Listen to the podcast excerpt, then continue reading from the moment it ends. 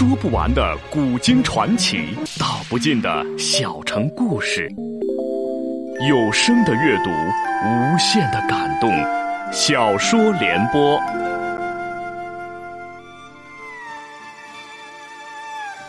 三国末年，司马氏把持魏国朝政，不惜私养死士，以暴力暗杀政敌。浑浊的世道，让名动天下的竹林七贤也难独善其身，深深卷入其中。请听吴畏撰写的《中国古代大案探奇录之竹林七贤》，由时代播讲。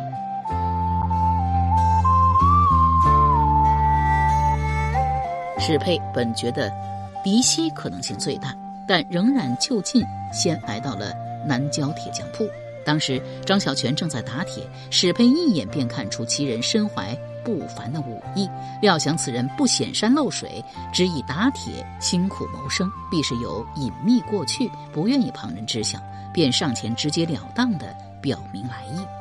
张小泉一言不发的听完，倒也不否认自己身怀绝世武功一事，只道：“娘子想让我跟你联手去抓一个盗贼，那盗贼盗的是刘玲刘先生家的东西，跟娘子有什么关系？”还有，刘先生那么急切的要找回失物，他为何自己不来托请我？史佩道：“我请张铁匠当初肯指点刘先生，告知我的师承来历，也不是真的想得到什么，只是敬慕七贤风范而已。我虽是女流之辈，却也晓得天地间尚有正义二字，所以才不会图任何回报，助刘先生一臂之力。至于后一个问题，应该不需要我回答吧？张铁匠应该知道。”刘先生这样的人是绝不会同意我的计划的。张小泉沉吟片刻道：“娘子与对方有约在先，要以书易物。现下你手中没有援军书，却要利用对方赴约之机，预备设下埋伏，伏击对方。如此违背承诺，可是坏了江湖道义。传扬开去，你自此再无立足之地呀。”史佩道：“我明白。”张小泉道。你宁可身败名裂，也要这么做。史佩道：“是因为失误对刘先生、姬先生太过重要，值得我这么做。”张小泉凝视史佩许久，就当他以为对方要拒绝时，张小泉竟然出人意料的同意了。今早，张小泉离开刘宅后，便去南郊与史佩会合。二人细细勘察了约会地点，定下计划。到了午时，邓毅如约到来。虽也有戒备之心，却料不到史佩还在暗中服有极其厉害的帮手，是以刀未及出鞘便被制住。张小泉早知附近有一处商铺关门大吉，人走铺空，便与史佩将邓毅押进商铺，绑在柱上。但搜索其身时，却没有发现食物。史佩大为意外，道：“你竟然不守诺言，没有将食物带来？”邓毅冷然道：“不守诺言的。”是佩娘才对，我们明明有约在先，你却设下圈套暗算我。史佩道：“我也是迫于无奈，因为袁军书被人窃走，而今下落不明，而我又非得尽快替刘先生取回失物。”又问道：“倒是你为何没有按照约定将失物带在身上？”邓毅不答，只朝张小泉努了努嘴，问道：“他是谁？佩娘从哪里寻到了这么厉害的帮手？”先是有陆仪，而今又有这位仁兄，今时还真是藏龙卧虎之地呀。史佩道：“你无需知道他是谁，失物在哪儿，只要你交出来，我们之前的约定仍然有效。我会尽力的去追寻袁军书，比武一事，一如旧约。”邓毅道：“我信了佩娘一次，你却违背诺言，你认为我还会再相信你的话吗？”史佩道。那么你呢？你还不是也违背承诺，没有将失物带在身上？邓毅道：“因为我已经知道佩娘手里没有援军书，至少不是真正的援军书。”史佩很是惊奇，问道：“你如何会知道？”邓毅道：“我昨日一直与刘玲刘先生在一起，他半句不问你我今日之约一事，注意力已全然不在其上，只一心想查明马氏客栈的案子。”为你洗脱嫌疑，实在是大义长情。我猜想，刘先生必定是想通过验证佩娘没有杀人，来确保你是个信得过的人。而后来意外知晓真相后，他欣喜的却不是佩娘的清白无辜，而是得知了客栈伙计韩江的身份。对刘先生而言，目下最要紧的无非是借佩娘之手换回失物，但他心思完全在其他方面，所以我猜测袁军书已然失窃，而且多半与那客栈伙计韩江有关。史佩不解韩江等诸事，也不及询问细节，只道：“既然你还知道叫一声刘先生，应该对竹林七贤尚有尊敬之心，那就将失物交出来吧。”邓毅冷然道。你我多番交手，但佩娘还是对我为人不大了解。我可不是那么容易屈服的人。史佩咬牙怒道：“你不交出失物，我便杀了你！”邓毅道：“杀了我，你们也得不到失物。”史佩道：“那有什么关系？以你的为人，想来将失物收藏的十分隐秘，杀了你，旁人也不会找到。”邓毅道：“那佩娘可以试试。”史佩手握剑柄，手背青筋爆出，却始终还是没有拔出剑来。一旁张小泉见这二人对峙不下，忙道：“佩娘，你先出去，我来问他。”等史佩出去，便拔出邓毅佩刀，直接举刀往他胸口割了一刀，道：“夫人终究是心软，我可不喜欢婆婆妈妈的你一句我一句，干脆点。刘玲的失物在哪里？”这一刀入肉颇深，顿时血流如注。邓毅却强忍剧痛，一声不吭。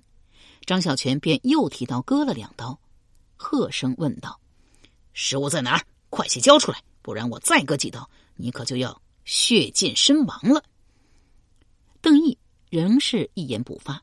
张小泉又不能真的就此将他弄死，一时很是棘手，只好又叫了史佩进来，问道：“这个人脾气硬得很啊，不好对付，要怎么办呢？总不能一直耗在这里呀。”史佩想了想，遂道：“你先走，免得露了破绽。我留下来对付他。”张小泉道：“裴娘有把握。”史佩道：“我会尽力一试，实在不行，只好杀了他。”又道：“这件事别告诉任何人，尤其是刘先生。”张小泉遂离开南市，回来自家铁匠铺，不想被刘玲一眼看到了血迹，是以不得不将事情和盘托出。刘玲听说张小泉和史佩合力擒住了邓毅，还以酷刑逼问失物下落，哎呀一声道：“那邓毅是个吃软不吃硬的主，张铁匠看不出来吗？佩娘竟然也没看出来吗？用美人计保管比酷刑好用啊！”张小泉莫名其妙道：“刘先生杂七杂八说什么呢？”刘玲忙问了商铺的地址，匆忙赶来。邓氏二人都还在空铺子里面。邓毅不肯屈服，史佩又不能就此放走他，始终僵持不下。史佩见刘玲进来，大为意外，料想张小泉仍不放心自己，便将经过情形告知了刘玲，只得上前道：“他始终不肯说话，要怎么办呢？”刘玲走到邓毅面前说：“邓军志在袁军书，我已然知晓，我也愿意用袁军书换回那些信函。但实话告诉邓军，袁军书昨日已经失窃。”寻回的胜算也不大，邓军可否再提一个别的条件？邓毅道：“我受命取到袁军书，当然只要袁军书，仅此而已，再没有别的条件。”史佩怒道：“你当真要继续这般下去吗？你主子要你做什么，你便不问好歹，不问对错，只奉命行之，不达目的不罢休吗？”邓毅道：“不错，正是如此。没有袁军书，我死也不会交出失物。”史佩道：“你。”邓毅道：“佩娘是要打我，还是要杀我？”史佩恨恨道：“我知道这些对你都没有用，但是我也不能就此跟你这样空耗下去。”刘玲道：“哎，我倒是有个法子，可以试一试。”史佩忙问道：“先生，快些请讲。”刘玲指着邓毅道：“他什么来路，替什么人做事，我们都大致知道了。”说不定他会将信函藏在大将军府中，与其在这里空耗，佩娘不如设法潜入大将军府。一语未毕，邓毅便道：“万万不可！大将军府戒备森严，贸然潜入等于是去送死。”刘玲笑道：“看，这不就立即验证了信函正藏在大将军府中啊？”又笑道：“佩娘去送死，跟你有什么关系啊？啊？邓毅道：“我与佩娘还有比武之约。”刘玲道：“而今你二人已经因为不守前诺而撕破了脸皮，还谈什么比武之约呀？”史佩踌躇道：“既然信函就藏在大将军府中，虽然冒险，好歹也要试上一试。不如我今晚就去。”刘玲忙将他拉到门边，低声告道：“我不是真的让佩娘潜入大将军府，我只是借此啊试探一下邓毅。佩娘还看不出来吗？这倔强男子啊喜欢你，你只需要拿出点柔情蜜意来，不愁他不听你摆布。”史佩先是一怔，随即满面通红，怒道：“我宁可去大将军府送死，也绝不会这般做。”大踏步往外走去。邓毅以为他要赶回城中。为夜闯大将军府做准备，忙叫道：“等一下！”刘玲忙问道：“你可是愿意主动交出信函？不然佩娘啊，今夜可真要去大将军府送死了。”邓毅道：“我有言在先，不见到袁军书，绝不会交出信函。但除此之外，也不是没有别的法子。”刘玲道：“那到底是什么法子？”邓毅道：“我只受命取回袁军书。”至于这袁军书是真是假，上头可没有嘱咐过。对旁人来说，这法子未必可行。但刘先生既是袁军书的主人，伪造一本书册又是什么难事啊？刘玲大喜道：“这还真不是难事。哎，不瞒您说呀，呃，嵇康呢曾细细的翻阅过袁军书，他有过目不忘之能。我请他默写出来便是。”又道：“好在原书啊，不是帛书或是竹册，只是一本薄纸书。”外观也容易仿制。邓毅道：“但只有此节尚不足以蒙混过关。昔日诸相是与诸多权贵有书信来往，万一上头拿出来相氏墨宝与袁军书比照笔记，真伪可就立现了。”刘玲指着自己鼻子道：“这个更容易了，不是还有我刘玲吗？你以为天下只有钟会一人擅长模仿笔记吗？更何况是我岳父的笔记呀！”我可以向你保证，你拿到的元军书除了纸张笔墨外，内容笔记均会跟原书一模一样。邓毅道：“果真如此，这本原军书也不算伪书，应该足以瞒得过最精明的人。”刘玲道：“那我们一言为定，我今日便将书抄好，再找人装真做旧。明日啊，你来东园西门，我们一手交书，一手交信，如何？”邓毅微一沉吟，即点头应允。刘玲遂走到柱后，为他解开了绳索。史佩见状，急忙进来阻止道：“先生，纵虎容易，缚虎难呐。”刘玲道：“放心，我们已达成协议，他不会再怎样。”又问道：“我可否再多问一句啊？为何你将信函之事瞒了下来？你本可以……”一时踌躇，犹豫要不要将话挑明。邓毅见史佩也好奇的望着自己，遂道。我明白刘先生的意思，信函的价值远比援军书要大，我拿它足以向上头交差。但正如我所言，我只是受命行事，上头交代要办的事，我必须得全力办到。于此之外，再大的事也与我无关，我不会再多事。又譬如我昨日跟在刘先生的身边，所见所闻甚多，亦只限于我本人，旁人不会从我口中得知半句。刘玲这才明白究竟。揣度此人虽然做了不少坏事，但也是受命被迫为之。除此之外，其处事态度倒是格外超脱，颇有几分名士风采，又不由得对其处境生出几分同情来。只是碍于立场不同，不好安慰，便道：“原来如此，多谢。”又叫道：“佩娘，将邓毅的兵器还给他，这就放他走吧。”邓毅接了兵器，却是不动。刘玲道：“哎，你怎么还不走啊？”不是约好明日东园门口见吗？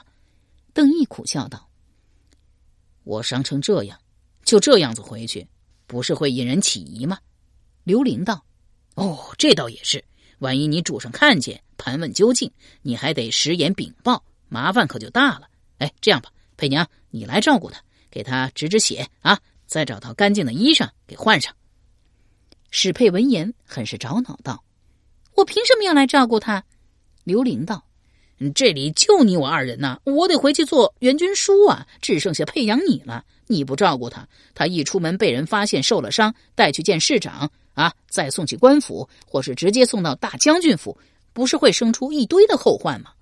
史佩这才勉强应了。刘玲又低声道：“其实啊，邓毅也不算什么穷凶极恶之人，不然佩娘早见不到活着的刘玲和嵇康喽。只怕洛阳这会儿啊，也早血流成河了。”你呀，暂且好好待他啊，不要总是板着一张脸。”史佩赌气道，“照顾他已经不错了，我为何还要好好待他呢？”刘玲笑道，“邓毅是怕你呀夜闯大将军府涉险，才肯做出让步的。他的心意你还不明白吗？”史佩红了脸，便先过来检视邓毅伤势。邓毅问道：“我是才提及假书时，佩娘一点也不意外。”看来你也想过这法子，你为何没有用假的援军书来欺骗我？史佩道：“比起骗你这件事啊，我更愿意用武力擒住你。我知道自己做的不对，但实在是没有别的法子。你以前救过我很多次，我……”邓毅忙道：“呃，佩娘也是因为要杀我才会遇险，况且我救你也是另有目的，不必记在心里。”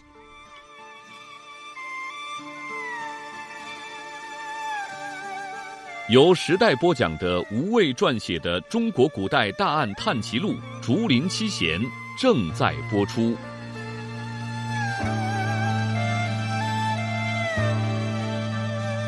离开南市，刘玲先回了趟铁匠铺，告知张小泉事情已然解决，让他不必再烦忧。张小泉恼道：“我烦忧的可不是这个，而是之后无穷无尽的麻烦。”当初就不该答应姬先生走一趟首阳山的，况且时至今日，我还未见到姬先生许诺的神刀的影子呢。刘玲道：“嵇康最近忙，连家呀都顾不上回，怕是啊没空来替张铁匠找刀了。哎，这样吧，我再托付张铁匠帮忙办一件事，我刘玲来替你找刀如何？”张小泉却是毫不动心道。之前我从陆仪描述的招式看出了史佩和邓毅的师承，史佩反向推测找上了我，只怕邓毅也早晚会发现我的身份。还有那个陆仪也多半猜到我当初询问的用意。现下有这么多人知道我身怀武功，我隐姓埋名还有什么意义？我在想，要不要立即逃离洛阳，再寻个别的地方落脚？刘玲忙道：“张铁匠不必担心，史佩已经算是自己人了。”邓毅呢是个古怪性子，就算猜到也绝技不会泄露的。倒是陆仪嘛，确实有点麻烦。不过他心计深远，想来也不会轻易将此事告诉他人的。张小泉不胜烦恼道：“这就是了，陆仪日后一定会来找我谈条件，要挟我替他做事。”刘玲道：“那又如何？张铁匠大可不受他要挟呀，难道身怀武功就是有罪吗？”张小泉道。先生不会懂的，刘玲道：“张铁匠将秘密都埋在了心底，从不对旁人提起。我当然是不会懂了。闲话少说，我呢想请张铁匠帮忙打听一个人的下落。马氏客栈的伙计韩江，很可能啊就是他偷走了我那本援军书。”张小泉抚额道：“又是援军书，不就是一本破相术书吗？怎么都那么多人踱来踱去的？”刘玲嘿嘿两声道：“这些人夺的不是橡树书，而是对未来命运的期许和希望啊！”想到司马昭亦因岳父王肃而苦夺援军书，甚至在其死后仍不肯放弃，便又补充了一句：“还有对现实命运的失望及愤恨。”张小泉愕然道：“这是什么跟什么呀？”刘玲摇头道：“哎，说了张铁匠也不会明白。不过。”你若肯答应帮忙，我城中宅子随你居住，带亲戚朋友去都没关系。除此之外，我还会想办法找一把神刀来给你。”张小泉道，“姬先生是本朝驸马，他一时都找不到神刀，刘先生又能何为？”刘玲笑道：“事在人为，好好想想，总会有法子。”张小泉思虑了好大一会儿，仍是抵挡不住神刀的诱惑，遂点头应允。入来东园时，天色已然不早。镇南将军长史吴刚正要上车离开，远远见到刘玲，忙过来招呼道：“哎，刘玲君，许久不见，近来可好？”刘玲笑道：“我和我妻子都住在东园，就算说好，吴刚君也不会相信吧？”吴刚笑道：“啊，那是那是。”刘玲见其神情闪动，料想许是嵇康、刘宝就镇南将军诸葛诞立场试探过吴刚，不欲多言。正待拱手告辞，吴刚却又讪讪道：“呃，其实呢，我来东园除了给徐夫人送礼之外，还想与刘灵君一见。呃，有一件事啊，其实也不是吴某的事，而是诸葛将军，他老人家想借援军书一关，不知刘灵君是否方便？”刘玲愕然道：“元军书只是一本相术书，诸葛将军竟也会有兴趣？”吴刚笑道：“琅琊诸葛世家涉猎向来都是比较杂的。”又道：“啊，也不是一定要借走原书，只求刘灵君相借几日，容吴某在京时原封不动誊写下来，将抄写本带回给诸葛将军即可。”刘玲道。不瞒吴刚君，援军书原本已经失窃了。但如果诸葛将军实在是有兴趣，我会设法寻一本抄本给吴刚君带回去。吴刚惊道：“怎么，元军书失窃了吗？看来传闻是真的。元军书中暗藏天机，就连东吴皇帝孙权在位时亦念念不忘，多次提及。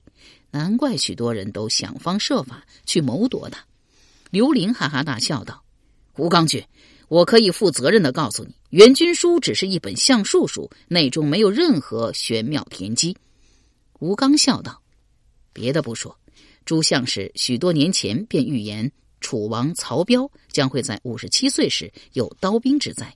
四年前，曹彪因与王陵合谋篡位而被赐死，刚好是五十七岁。”刘玲闻言，心中咯噔一下，暗道：“《元军书》中确实有楚王曹彪一段，称。”军据藩国，至五十七当鳄鱼兵，莫不是我之前完全想错了？司马师并不是因为王肃才夺取援军书，而是认为书册中会有类似楚王曹彪谋反的讯息，他们预先知晓后，便能够提早做防备。吴刚见刘玲不答，不免对援军书愈发好奇，道：“无论如何，也请刘灵君帮忙找一本抄写本，吴某感激不尽。”定当厚报。刘玲满口应了，道：“一本书册而已，什么厚报不厚报的？”又问道：“哎，吴刚君，你们诸葛将军也是当下雄踞一方的豪杰人物，即可与司马大将军比肩，他可有神刀啊？”他本来只是随口一问，吴刚竟然答道：“当然有了。当年大将军曹爽执政，从蜀国降将那里得到两柄神刀。”将其中一柄给了夏侯玄，另一柄则给了诸葛将军。诸葛将军爱不释手，日常都佩戴在身边。刘玲心道：曹爽败亡已久，诸葛诞却惜刀已久，想来除了刀好之外，尚念念不忘故人之情。诸葛诞手中的神刀是不可能指望了。夏侯玄已然被杀，家产超没，一灭三族。神刀不是被冲入了官府，便是落入了某位。抄家官员自己的囊中，要如何去寻找呢？吴刚又问道：“刘灵君如何突然问起了神刀？莫非也有兴趣？”刘玲笑道：“我手无缚鸡之力，能有什么兴趣啊？吴刚君不知嵇康、向秀近来迷上了打铁吗？我呀，只是随便问问。”吴刚道：“除了诸葛将军外，镇北将军陈本手中亦有一把神刀。”我去年初时北地时见过，问起来历，他不肯回答。陈本与夏侯玄一道长大，当年是出入同车的酒肉朋友。我疑心他手中那把神刀是夏侯玄转送的。刘玲心道：夏侯玄手中的神刀又到了镇北将军陈本手中，如此愈发没有指望喽。遂拱手作别。进来东园，刘玲寻到嵇康，将与邓毅的约定说了。嵇康忙道：“这件事最要紧，信函还不追回的话，怕是冠秋殿自己都恨不得逃出洛阳了。”当即到书房研墨备纸，默写《援军书》一书。刘玲便与刘宝到一边闲谈。论及镇南将军长史吴刚到访一事，刘宝道：“我确实向吴刚试探过诸葛诞的立场，但正如嵇康所预料的那般，诸葛诞为人忠直，若无郭太后诏书，怕是啊不能说服他加入。”刘伶道：“郭太后手诏一事。”刘宝无奈的摇摇头道：“迄今尚未收到回复，偏偏这件事急也急不来。以目下情势来看，郭太后与新皇帝曹髦相处的很好，对他也比对之前魏少帝曹芳要满意。而司马师、司马昭兄弟因其父司马懿一死，司马氏名望不及从前，表面也有所收敛，怕是郭太后一时为表象蒙蔽，不会答应手诏一事。”由时代播讲的无畏系列小说《竹林七贤》，今天就播送到这里，请明天继续收听。